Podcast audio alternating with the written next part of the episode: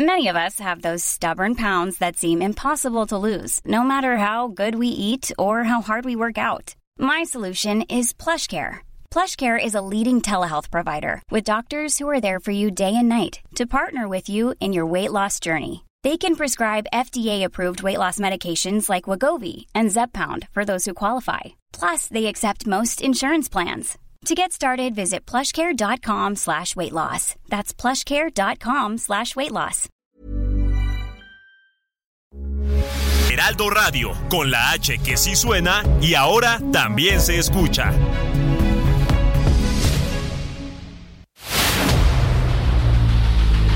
El dedo en la llaga. Había una vez un mundo que nadie creía. Un país de historias inexplicables. Una nación con personajes asombrosos. Santo Tomás tenía razón. Hay que ver para creer. El México increíble, las verdades que duelen, la voz de los que callan, el dedo en la llaga. Infórmate, diviértete, enójate y vuelve a empezar. El Heraldo Radio presenta El Dedo en la Llaga con Adriana Delgado.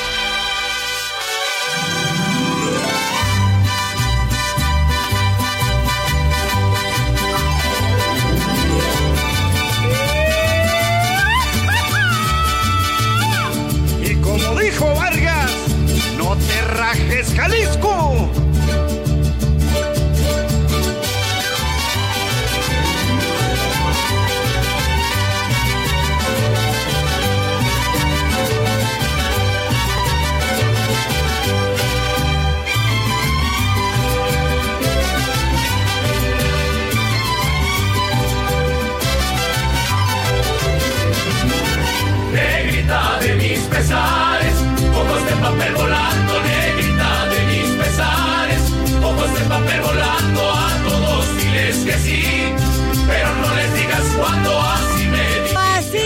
Este dedo en la llaga, ya casi 15 de septiembre, a dos días hay que ponerle el ambiente mexicano.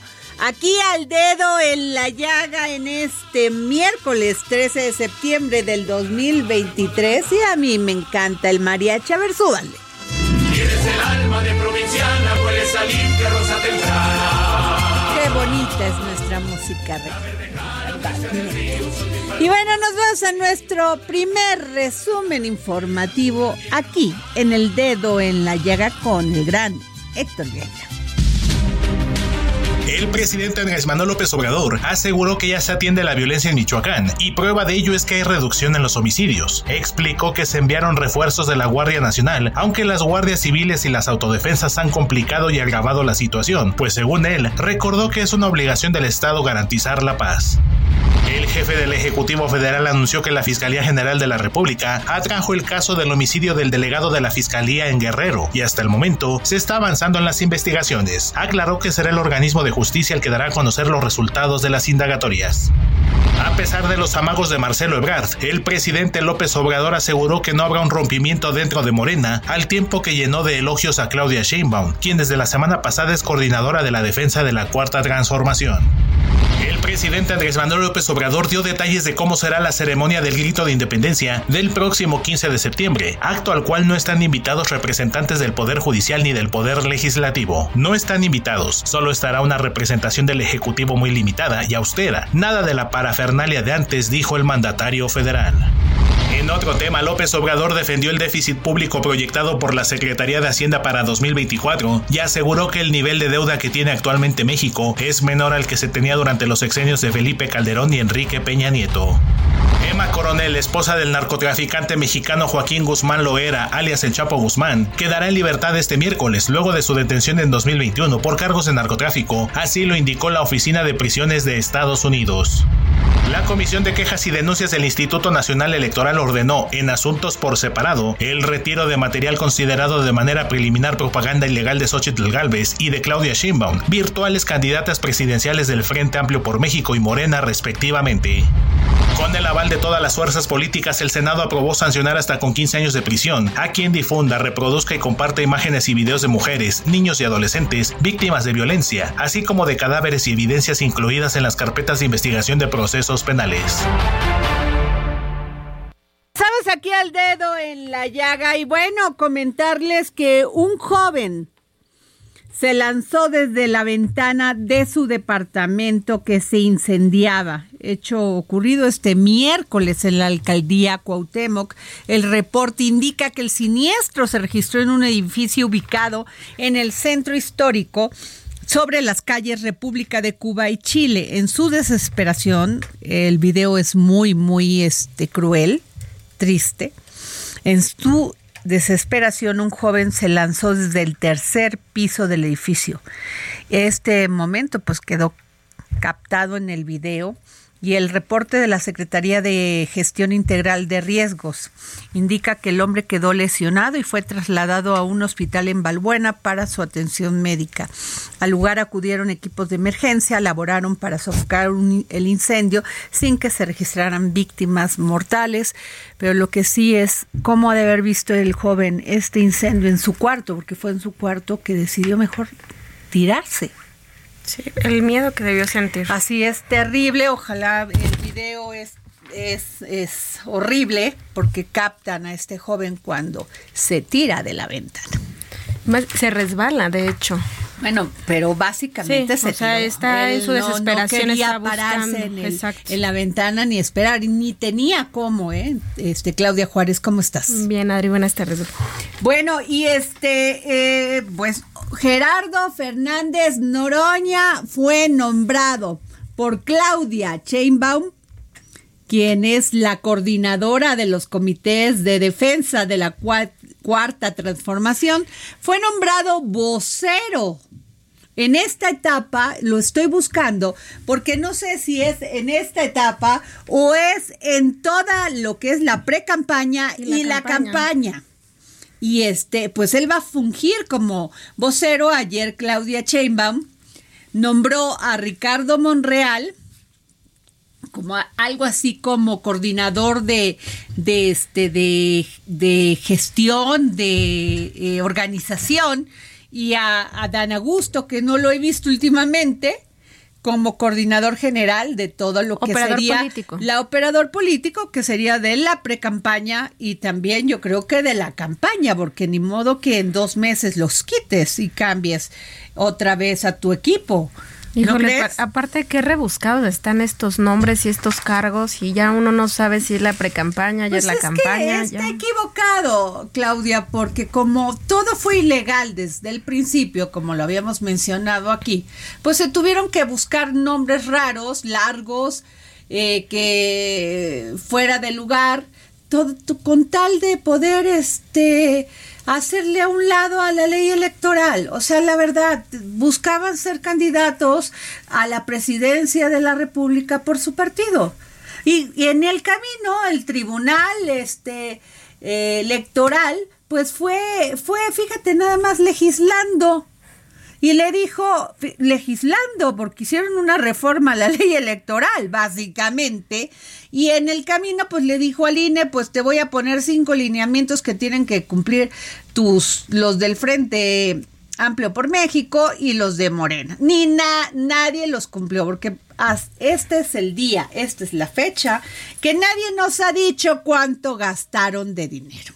¿Cuánto gastaron? Y como dices, ¿hubo una forma de darle la vuelta a la ley? y a las reglas. Eso es bueno, es un error tras error. Lo que de origen nació mal, pues ahí está todas las consecuencias. Nunca le pusieron un tope de gastos, nunca cuidaron las formas y bueno, dicen la forma es fondo. Y el fondo es que en este momento, por mucho que traten de decir que están contentos y felices, pues siempre va a quedar el fantasma de que no hubo equidad.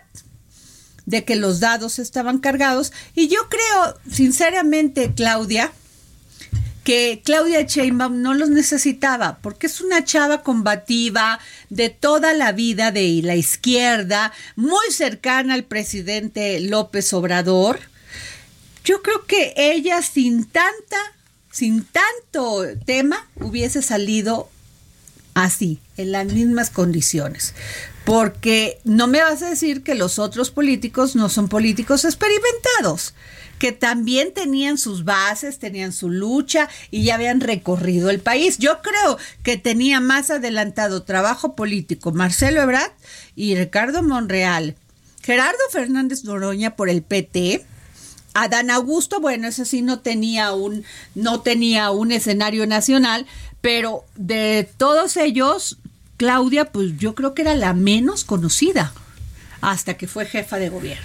Y que se vio un poco el debilitamiento cuando tuvo que renunciar al cargo. Así es. Pero que ganó popularidad en el cargo. Bueno, y si se les permitió hacer lo que no estaba permitido, pues ahora con qué cara el INE viene y te dice, o sea, o te impone cualquier este eh, multa o qué. En un país donde todo el mundo hace lo que quiere y resulta irrisorio. Y igual. Y resulta irrisorio que Marcelo Ebrard quiera llegar hasta las últimas consecuencias. Pues sí. Bueno, pero me da muchísimo gusto eh, que me haya contestado la llamada la alcaldesa de Iztapalapa, Clara Brugada. ¿Cómo estás, Clara? Hola, hola, Adriana, aquí a la orden. Clara, pues a ver, ya salió el tema de las corcholatas. Ya la candidata es Claudia Sheinbaum. Ahora viene el proceso de la Ciudad de México. Tú tienes muchos meses atrás diciendo que tú quieres ser la jefa de gobierno. Este también acaba de, de renunciar el secretario de Seguridad, Omar García Harfuch, que también quiere participar. Del Frente, del Frente Amplio por México está Tabuada, está eh, la senadora Rabadán. Y bueno, ¿qué es lo que sigue por lo menos en Morena, Clara? Sí, Adriana, bueno, pues mira, eh, ya en unos días van a salir los lineamientos, el 18 de septiembre van a salir los lineamientos para el registro de los aspirantes a coordinar eh, los comités eh, de defensa de la cuarta transformación en la Ciudad de México. Un poco al estilo nacional de, de, de este proceso, pero todo más rápido y se va a definir cuándo se hacen las encuestas. El 18 van a salir registros y fechas de encuestas y sus resultados cuando deben de estar. Entonces ya muy pronto ya se aceleró prácticamente todo. Eh, recordemos que son nueve eh, gubernaturas, nueve estados de la República, incluyendo a la Ciudad de México, que se, se tiene que generar ese proceso en el que pues tiene que haber también cinco mujeres y cuatro hombres en las candidaturas. Es, decir, tiene que aplicarse la perspectiva de género en estas eh, candidaturas. Entonces, eh, Morena, el 18 de septiembre hace público los lineamientos, eh, ahí se va a definir los registros y después e inmediato y allí mismo cuándo debe debemos tener ya resultados de encuestas para ver quiénes son los que van a abanderar esta causa. Clara, a ver, acaba de pasar todo este proceso de, de los aspirantes a dirigir, sí, los comités. Eh, ya tú sabes y ya viste lo que pasó con Marcelo, que se quejó de que nunca hubo equidad y parcialidad y que este si no él hubiera ganado este Monreal y Adán Augusto dijeron, bueno, no tuvimos esto, nos, nos, nosotros estamos de acuerdo y nos sumamos al equipo de la doctora Sheinbaum, al igual que Gerardo Fernández Noroña. ¿Crees que va a pasar lo mismo en este proceso eh, las, de las, por la Ciudad de México? Pues mira, Adriana, yo pienso que lo primero que hay que esperar es el registro para saber realmente quiénes se van a anotar, porque como que todavía no sabemos con precisión quiénes. Eh, bueno, yo soy la única que ha dicho que... Tú que has sí. dicho, yo voy con todo. Sí.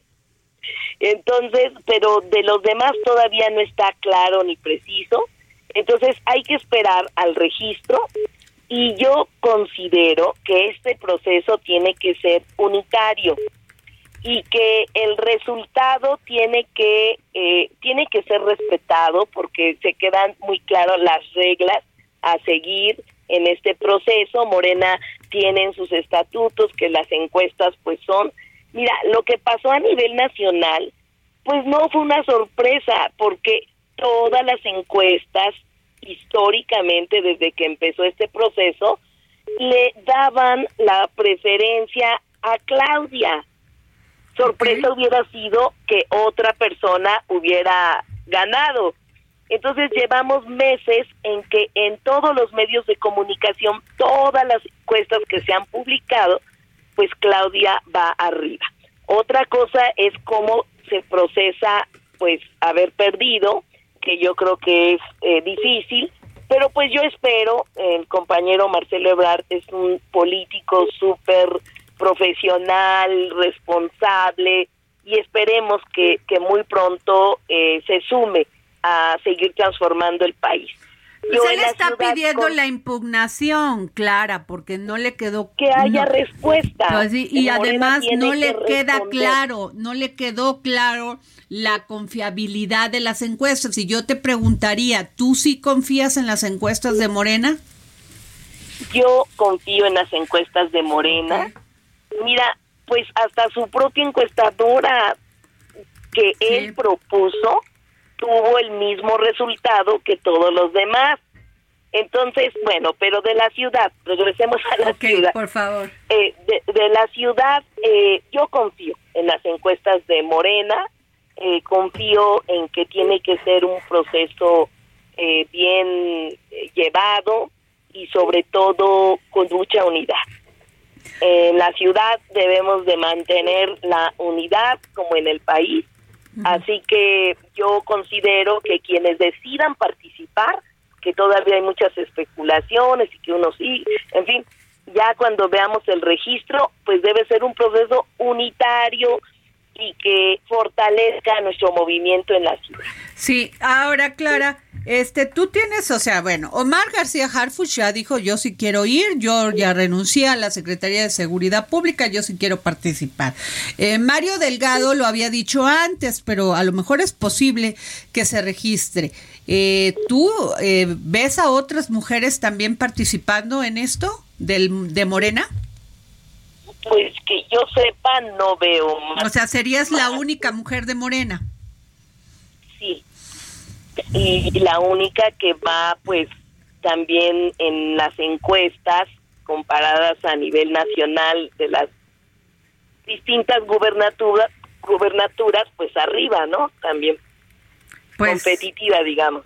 Claro. ¿Cuándo entonces, nada más para, para checar bien los, te- los tiempos, Clara Brugada, eh, ¿cuándo empezaría lo que se llamaría pues ya la, la, la, este, tienen que renunciar a, sí, tienen que renunciar a sus cargos, tienen que, que este, entrar a promoción, luego pues co- con los tiempos, porque las precampañas tenían que ser el 4 de noviembre, ¿no? Sí, sí. Sí, yo pienso que los tiempos van a ser más pequeños que los que hubo a nivel nacional, eh, precisamente porque pues ya tenemos encima tiempos electorales definidos por la ley y por el, lo- el instituto o los institutos estatales. Entonces, eh, en cuanto saque los lineamientos Morena, que va a ser el 18 de septiembre, allí va a venir eh, cuánto tiempo tenemos de promoción y eh, cuándo se va a definir eh, eh, las encuestas, cuándo se van a llevar a cabo y el resultado. Todo eso va a venir en los Claro. lineamientos que lo vamos a ver la próxima semana. Claro. Tú no ves. Pues estamos ya listos. Oye, Clara, y por último, este, tú no ves dados cargados para nadie. Pues yo creo que este proceso, mm, como te digo, primero hay que ver quiénes van a participar para saber, eh, pues, eh, cómo de cómo está eh, la situación. Y yo creo que el partido debe vigilar mucho que haya, pues, condiciones igualitarias y que no tengamos allí problemas de ese Así es. Clara, eh, por último, ¿por qué deben las personas que participen en la encuesta de Morena para elegir jefe de gobierno, eh, ¿por qué tienen que pues ponerle en esa boletita que hacen como de circulito, tachar el nombre de Clara, este, Clara Brugada? Bueno, porque, mira, yo he gobernado durante cinco años, co-gobernado la ciudad en la zona más difícil, con mayores desafíos, y hemos tenido resultados muy buenos, muy buenos. Hemos logrado transformar eh, Iztapalapa de ser un lugar abandonado a el mejor lugar con la mejor iluminación, con las mejores infraestructuras deportivas, culturales, recreativas, de bienestar, de los cuidados porque hemos logrado bajar la incidencia delictiva más del 50%, porque hemos hecho de Iztapalapa un mejor lugar donde vivir, porque el 75% de sus habitantes me apoyan, apoyan la gestión y considero que porque podemos ofrecer una gran agenda que recupere las clases medias, que apoye a la población decididamente en los principales problemas que se tienen. Así que yo no soy de promesas, sino de resultados, de hechos, y porque es tiempo de mujeres, Adriana. Así es. Pues muchas gracias, Clara Brugada, alcaldesa de Iztapalapa. Gracias por tomarnos la llamada para el dedo en la llaga. Gracias, querida. Gracias. Nos estamos viendo. Gracias. Hasta luego. Y bueno, gracias. Ahí está la, lo que nos dijo Clara Brugada. Síganme después de estas de nuestro programa porque tengo mi podcast que ahí pueden escuchar las entrevistas completas en, en Spotify. Y bueno, nos vamos con Gerardo Galicia, reportero vial. Bloquea en Periférico Sur, nosotros lo sufrimos. Yo vengo de TV Azteca y me di una vuelta. Lo bueno es que el señor Carlos, que viene aquí, pues tomando el volante, es un gran experto de las vialidades. Gerardo, ¿cómo va este bloqueo? Adri, ya en estos momentos tenemos buenas noticias en materia de oh. vialidad. Los manifestantes, ex trabajadores del gobierno capitalino que llegaron desde cerca del mediodía a las instalaciones de la Comisión Nacional de los Derechos Humanos han cedido ya el paso por los carriles laterales del periférico hacia la zona del viaducto, hacia la zona poniente, también los carriles centrales. Eh, los carriles centrales, de hecho, en ambos sentidos ya en estos momentos quedan completamente abiertos. Los únicos que permanecen cerrados son los laterales, llegando a Liz Cabrera con dirección a la Avenida de los Insurgentes Sur. Estaban exigiendo diálogo directo con la titular de la Comisión Nacional de los Derechos Humanos, Rosario Piedra. Esta, esta mesa de trabajo sencillamente no se concretaba. Afortunadamente están aceptando otras condiciones. Al parecer están aceptando diálogo con otros representantes y por este motivo ya liberan la circulación de los carriles centrales en ambos sentidos y laterales únicamente con dirección al óvalo de San Jerónimo. Si transitan cerca de la zona, aún tenemos tremendo caos. De preferencia, hay que evitar todo este perímetro, buscar vías alternas, aunque distante. Avenida Revolución puede funcionar como alternativa. El segundo piso quedó completamente saturado y es opción únicamente el tramo que, eh, que, hay que pagar, el que se ubica justo entre San Jerónimo y la salida a Cuernavaca. Ese trayecto va a estar completamente libre, pero hay que recordar que se tiene que realizar un previo pago. Por lo pronto, mi querida Adri, es el reporte. Quedan completamente liberados los centrales en estos momentos. Gracias, Gerardo. Gracias por este reporte, Gerardo Galicia. Y Emma Coronel, esposa de El Chapo, sale de prisión tras ser sentenciada a tres años de cárcel. Ya salió Emma Coronel de la cárcel. Pues le salió barato, ¿no? Pues sí, fíjate, yo pensé que iba a estar más tiempo. ¿no? Pero bueno, pues ya salió y de Estados Unidos, ¿eh? No de aquí de México, o sea, ya salió libre. Y bueno, pues este me, me llama la atención una nota porque la senadora Lili Telles dice que este que nada de baños para trans en la cineteca. Que si son hombres, que vayan a los baños de los hombres. Y si son mujeres, que vayan a los baños de las mujeres. Así que nos vamos a un corte y regresamos.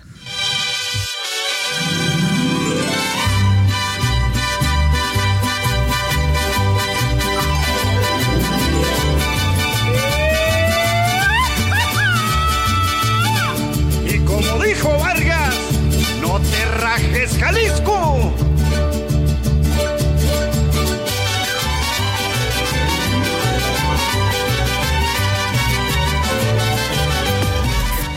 Sigue a Adriana Delgado en su cuenta de Twitter, arroba Adri Delgado Ruiz. Además, te invitamos a enviar tus opiniones y comentarios en texto o por mensaje de audio a través de WhatsApp al 55 2544 3334. Y si quieres escuchar El Dedo en la Llaga de El Heraldo Radio, en cualquier momento y donde quiera que te encuentres, descarga el podcast disponible en Spotify y iTunes.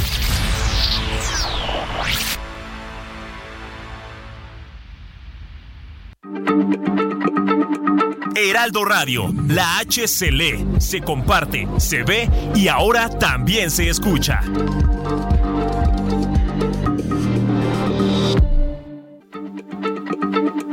Heraldo Radio, la H se lee, se comparte, se ve y ahora también se escucha.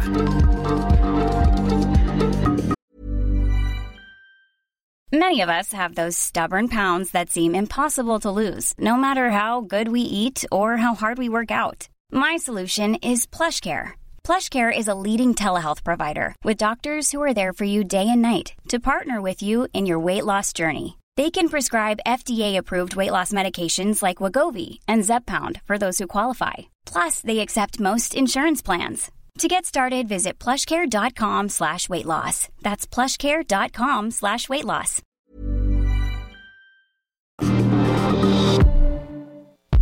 Sigue a Adriana Delgado en su cuenta de Twitter en arroba Adri Delgado Ruiz. Y envíanos tus comentarios vía WhatsApp al 55 25 44 33 34 o 55 25 02 21 04. Adriana Delgado entrevista en exclusiva al exdirector del Instituto Nacional de Enfermedades Respiratorias, el doctor Jorge Salas Hernández. El INER dio la pelea, dio la pelea porque al ser un instituto es más fácil para las personas acceder que a un hospital con ciertas condiciones.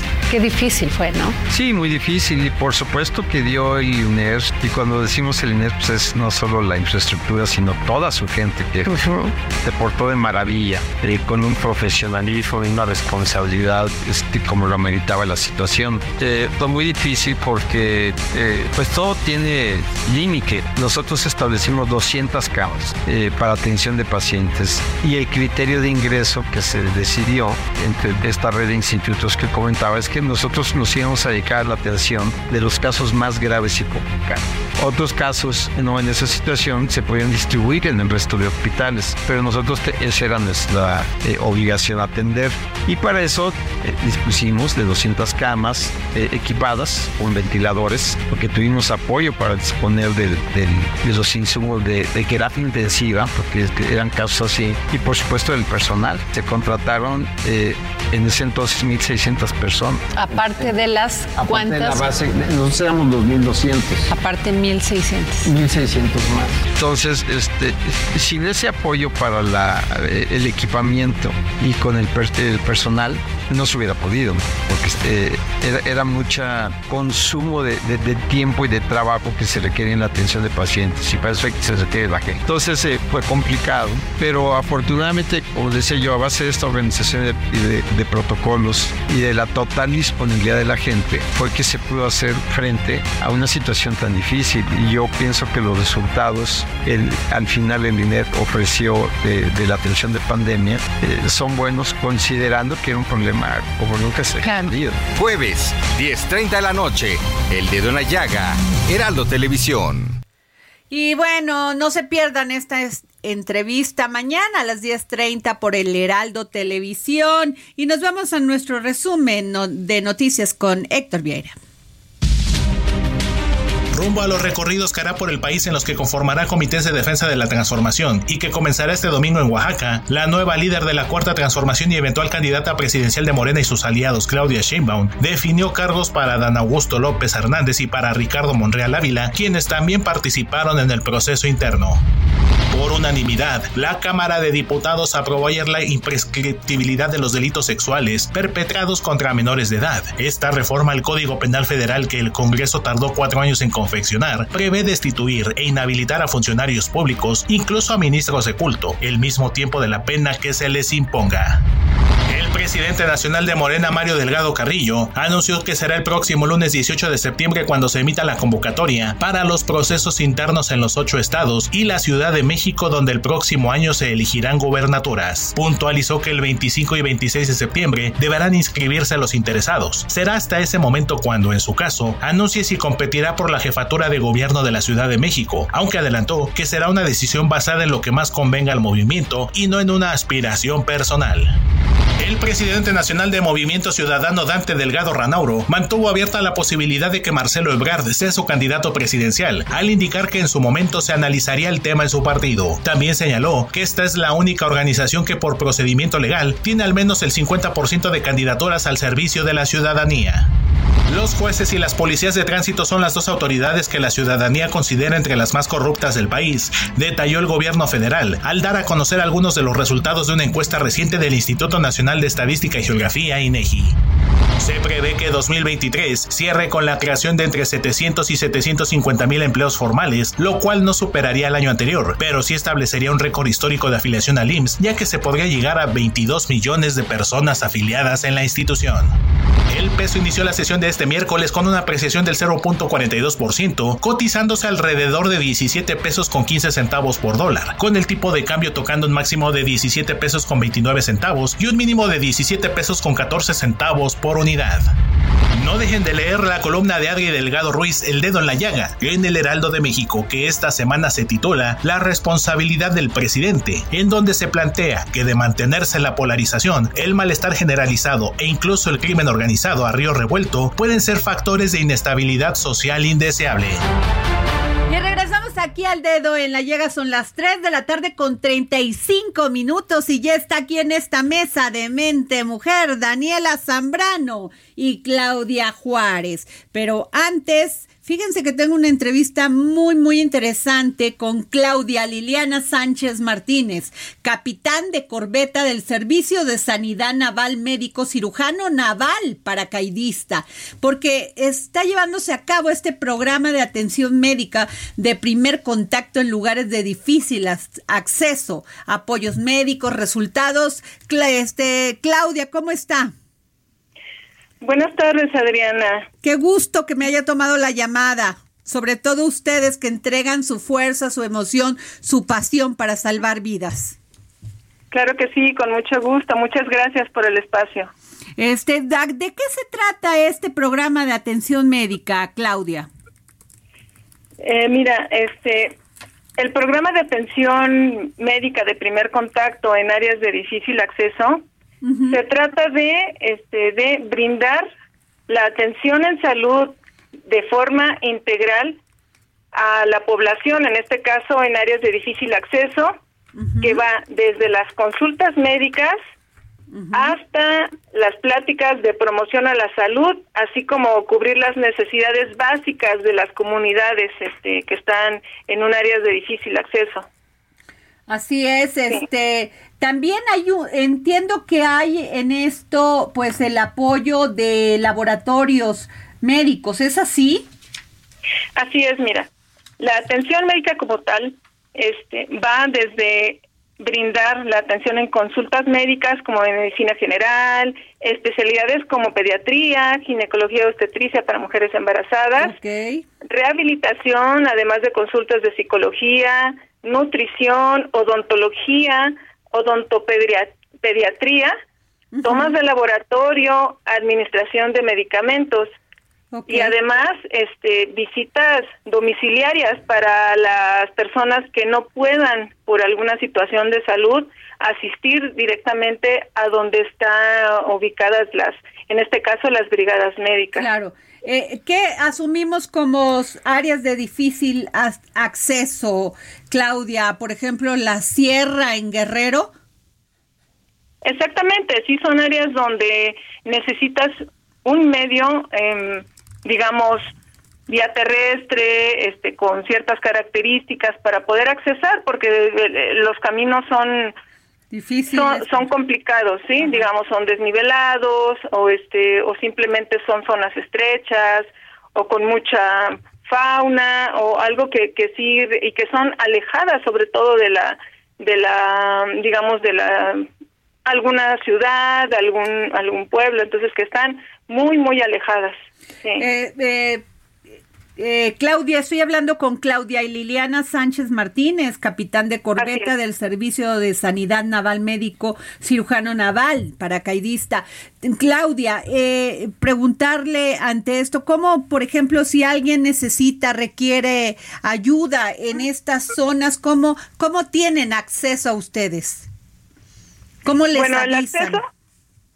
sí, este, se hace, bueno, primero se hace una coordinación previa con este digamos con el gobierno en este caso estatal o municipal se hace la coordinación de empezando por el censo determinar el, el censo que está en la comunidad en la que se va a visitar además este digamos de las enfermedades más frecuentes que existan en ese en esa comunidad okay. y en base a esto ya nosotros poder programar como tal lo que vamos a, requerir, tanto los insumos como los medicamentos, pero sí se hace una, una coordinación previa también para ver la, digamos, la distancia y, las vías por las que vamos a, a accesar en ese, a esa comunidad.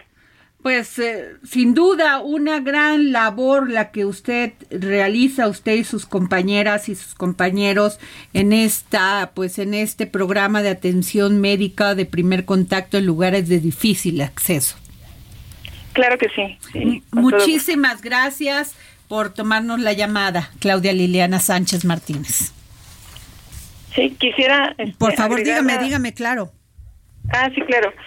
Quisiera agregar nada más que para la Secretaría de Marina Armada de México es de vital importancia este brindar en lugares en lugares donde se requiera la atención médica, así como las pláticas de digamos de prevención en salud para que la, también la población sepa este por ejemplo detectar enfermedades como el cáncer de mama que es muy frecuente, hipertensión arterial, diabetes mellitus, este, cuidados este, generales de higiene y además este, brindarles servicios médicos que y, servicios a las comunidades, por ejemplo, apoyo con, digamos, con peluqueros, con este gente como como gente como los que los que pueden apoyar en las construcciones, en las viviendas donde están, sí, además de no, no, no cabe más mencionarle que es importante también este las, la vacunación, ¿sí? Claro. También este, Ustedes apoyan en todo, en todo el programa de vacunación.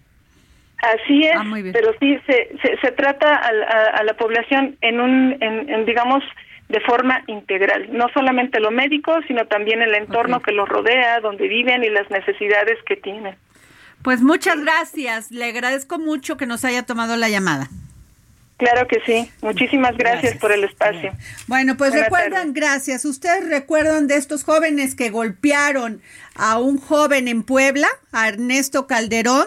Pues bueno, el, el fiscal de, de Puebla dice que pues ya todos los este Fíjense, dijo, por otra parte, Julio Mencheca indicó que no habría impunidad en el caso, aunque dio más detalles, no dio detalles sobre quiénes son los jóvenes de esa entidad, porque algunos son de Hidalgo, no sé qué hacían en Puebla, pero bueno, allá estaban en Puebla y pues de pasada golpearon a este muchacho Neto Calderón, y dice, la investigación la, la hemos concluido. Estamos tomando las decisiones que corresponden. No puedo decir más.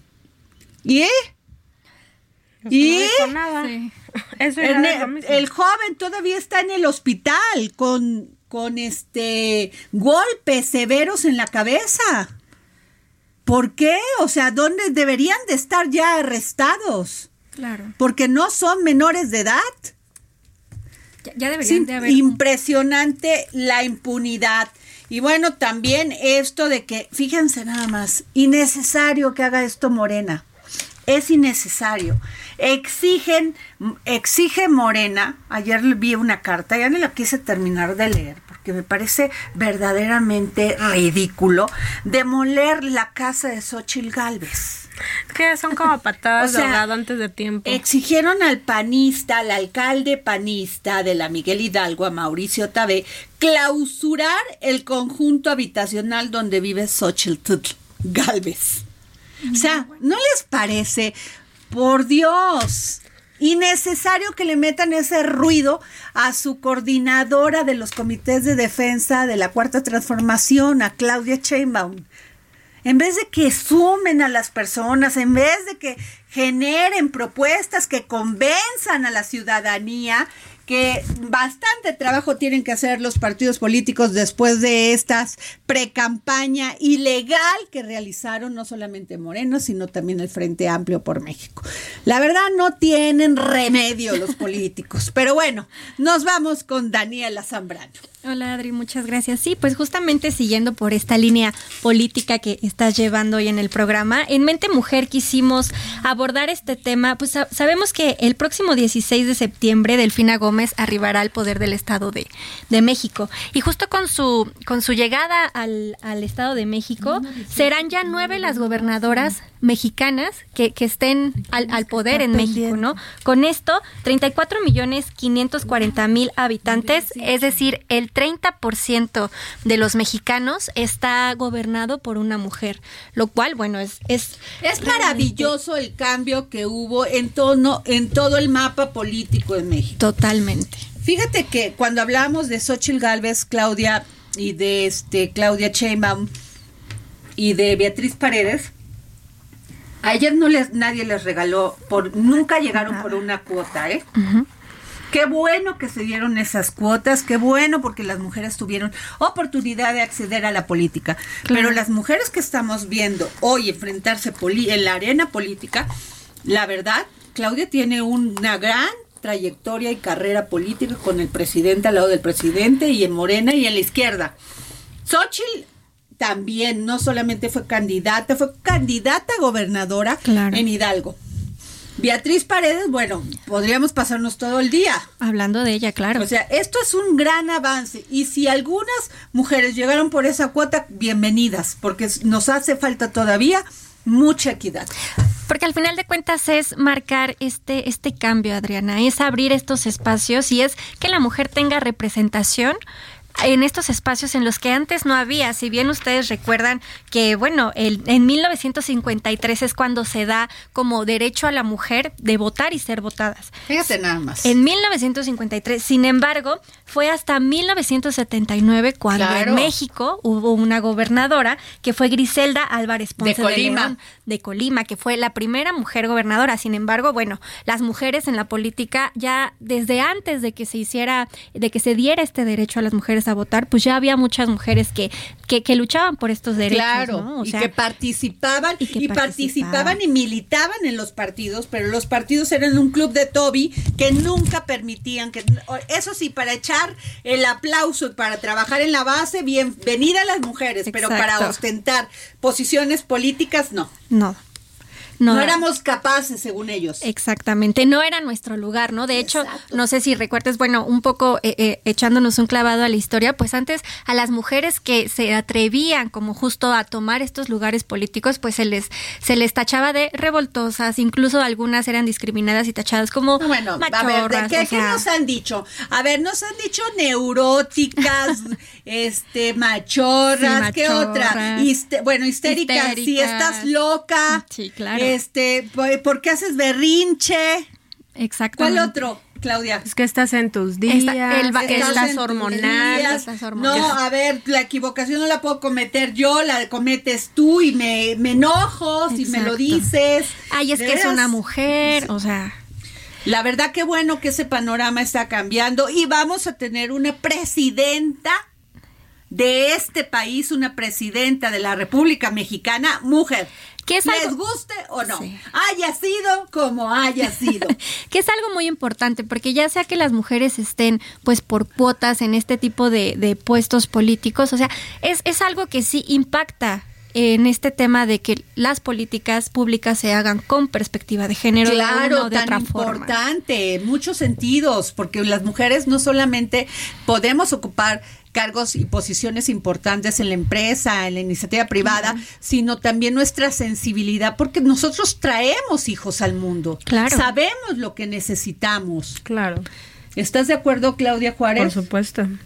Eh, una vez escuché un dicho que decía más o menos así que si eh, las mujeres gobernaran al mundo en general, no habría guerras, porque ninguna mujer ninguna madre quiere ver morir a su hijo ni que lo maten. Totalmente. y habría, lógica habría muchísimos programas para la discapacidad. No tendríamos que estar peleando que si pones el mugroso este escaloncito o si pones una rampa. Claro. Porque sencillamente, pues no son. El presidente Andrés Manuel López Obrador luego me llama la atención cuando hace alusión al tema de la política humanista yo quisiera verla realmente reflejada. Y no en programas sociales con todo respeto, sino en hechos concretos sobre temas, sobre, la, eh, sobre el cuidado del medio ambiente, sobre el tema del agua, del tema de la, bueno, me voy a otro lado, la violencia contra la, mujer. o sea, a ver, necesitamos una mujer que no deje ir a un solo violador, acosador, violentador, libre. Claro. Exacto. Totalmente. Y ahí es donde yo entraría con mi participación o mi contribución a, esta mesa, ¿no? Porque si bien Dani nos habla de las mujeres y su contribución en, en la política, pues también hay una agenda pendiente. ¿no? Eh, la historia nos ha llevado, nos ha colocado en una posición en la que dos mujeres se van a disputar la presidencia de México. Ah, como dijo Adri, haya sido como haya sido, así es. Una mujer será la presidenta de México. ¿Les gusta o, no? Pero hay una agenda pendiente. En la historia ha habido mujeres que, se que han buscado este camino. La primera fue entre 1982 y 1988, que fue Rosario Ibarra de Piedra, quien se lanzó por el Partido del el Partido Revolucionario de los Trabajadores, Marcela Lombardo en, el, en 1994 por el Partido del Trabajo, Josefina Vázquez Mota en 2012, que también fue candidata presidencial. Y bueno, así podemos enumerarlas, pero como tú decías, estábamos inmersos en un club de Toby donde, pues sí, figuraba una que otra mujer, pero sabíamos que los puestos políticos o estas posiciones de poder se las disputaban únicamente los hombres. Pero bueno, ya llegamos al punto en el que dos mujeres se van a dar un mano a mano el próximo año. Pero ¿qué sigue? Tú lo comentabas ahorita, Adri. Eh, pues quisiéramos ver agendas con perspectiva de género. Los salarios, la brecha salarial entre hombres y mujeres sigue dispar. Sí. No se diga el tema de la seguridad de los feminicidios, que hagan suyas ahora eh, no sé ustedes, pero al menos yo sí como mujer, como ciudadana mexicana, espero que las candidatas abracen esas causas y den realmente propuestas. Insisto, el tema de la equidad y eh, equidad salarial, el tema de la seguridad, que yo creo que es un tema fundamental y quien cualquiera de las dos, quien realmente abrace esa causa, yo creo que podría ganar muchos adeptos. Entonces, aquí las palabras no se pueden quedar solamente en el discurso de ya llegamos las mujeres, ahora México va a tener una presidenta mujer. Aquí lo importante va a ser saber su agenda y cómo la van a transformar, que se vea un cambio en la ideología Eso es y lo en el que trabajo. yo quiero escuchar de Exacto. Xochitl y de Y Claudia. de Claudia. Ahorita el discurso tú lo mencionabas, que si quieren demoler la casa de Xochitl, que si Claudia, que no. Morena mete ese ruido en estos Político, momentos exacto. político cuando hay tantas cosas que discutir en este país. Lo interesante, insisto, es ver un cambio sostenible y palpable, que digamos, se ve que llegó la mujer a tomar las riendas Claro, de este en país que políticas, tanta falta. cambio de políticas de pu- eh, políticas públicas, de Así, seguridad, eh, de, previ- de proyección social, de todo, que se vea que este trabajo que, que se luchó y que se peleó tantos años, porque es un trabajo histórico todas, de y todas. de todas, que se vea que realmente valió la pena y que es un cambio, porque sabes qué va a pasar, que si de aquí a seis años, a partir del 2024, no hay un cambio, vamos a regresar a más de lo lo mismo, porque entonces, con justa razón dirán, "Pues, tanto peleaban, pues, ahí tienen la oportunidad, ¿qué van a hacer? ¿Y qué hicieron? ¿Qué ¿Qué, hicieron? hicieron? ¿Qué Esta hicieron? es la obra maestra para que las mujeres Claro. salgamos adelante y en unidad salgamos a decir, sí podía haber un cambio a partir de una ideología feminista. Así de es. mujer.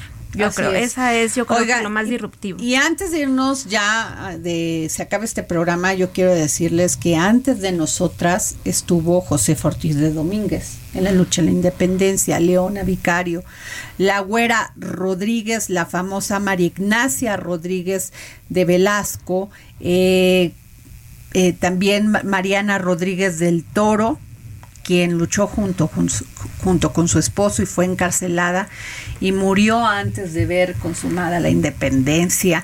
Manuela Medina, también como la capitana, ella se unió a las filas de José María Morelos, pero pues murió debido a las heridas que sufrió en un ataque. Luisa, Martín, Luisa Martínez de García Rojas, quien ayudó a los insurgentes, y bueno, a María Fémina Altagracia Mercado, Carmela Camacho. Y bueno, yo tengo algo, a ver si nos da tiempo, me da tiempo lo de Emma Watson, por favor. Emma Watson, que es una gran actriz que ha ganado, pues es una, es inglesa, ha, ha logrado un posicionamiento en Hollywood y en la industria del cine, dice, Estoy dispuesta a que me vean, estoy dispuesta a hablar claro, estoy dispuesta a ser fuerte, estoy dispuesta a escuchar lo que otros tienen que decir, estoy dispuesta a seguir adelante aunque esté sola, estoy dispuesta a irme a dormir cada noche en paz conmigo misma, estoy dispuesta a mostrar la parte más grande y fuerte de mí misma. Estas son, según Emma Watson, las reglas para ser una mujer feliz. Nos vamos, esto fue El Dedo en la Llaga. El Heraldo Radio presentó El Dedo en la Llaga con Adriana Delgado.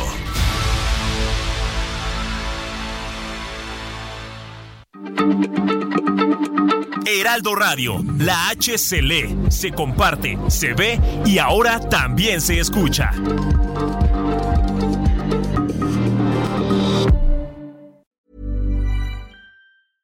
Hey, it's Paige DeSorbo from Giggly Squad. High quality fashion without the price tag. Say hello to Quince. I'm snagging high-end essentials like cozy cashmere sweaters, sleek leather jackets, fine jewelry, and so much more. With Quince being 50 to 80% less than similar brands. And they partner with factories that prioritize safe, ethical, and responsible manufacturing. I love that. Luxury quality within reach. Go to quince.com slash style to get free shipping and 365 day returns on your next order. Quince.com slash style.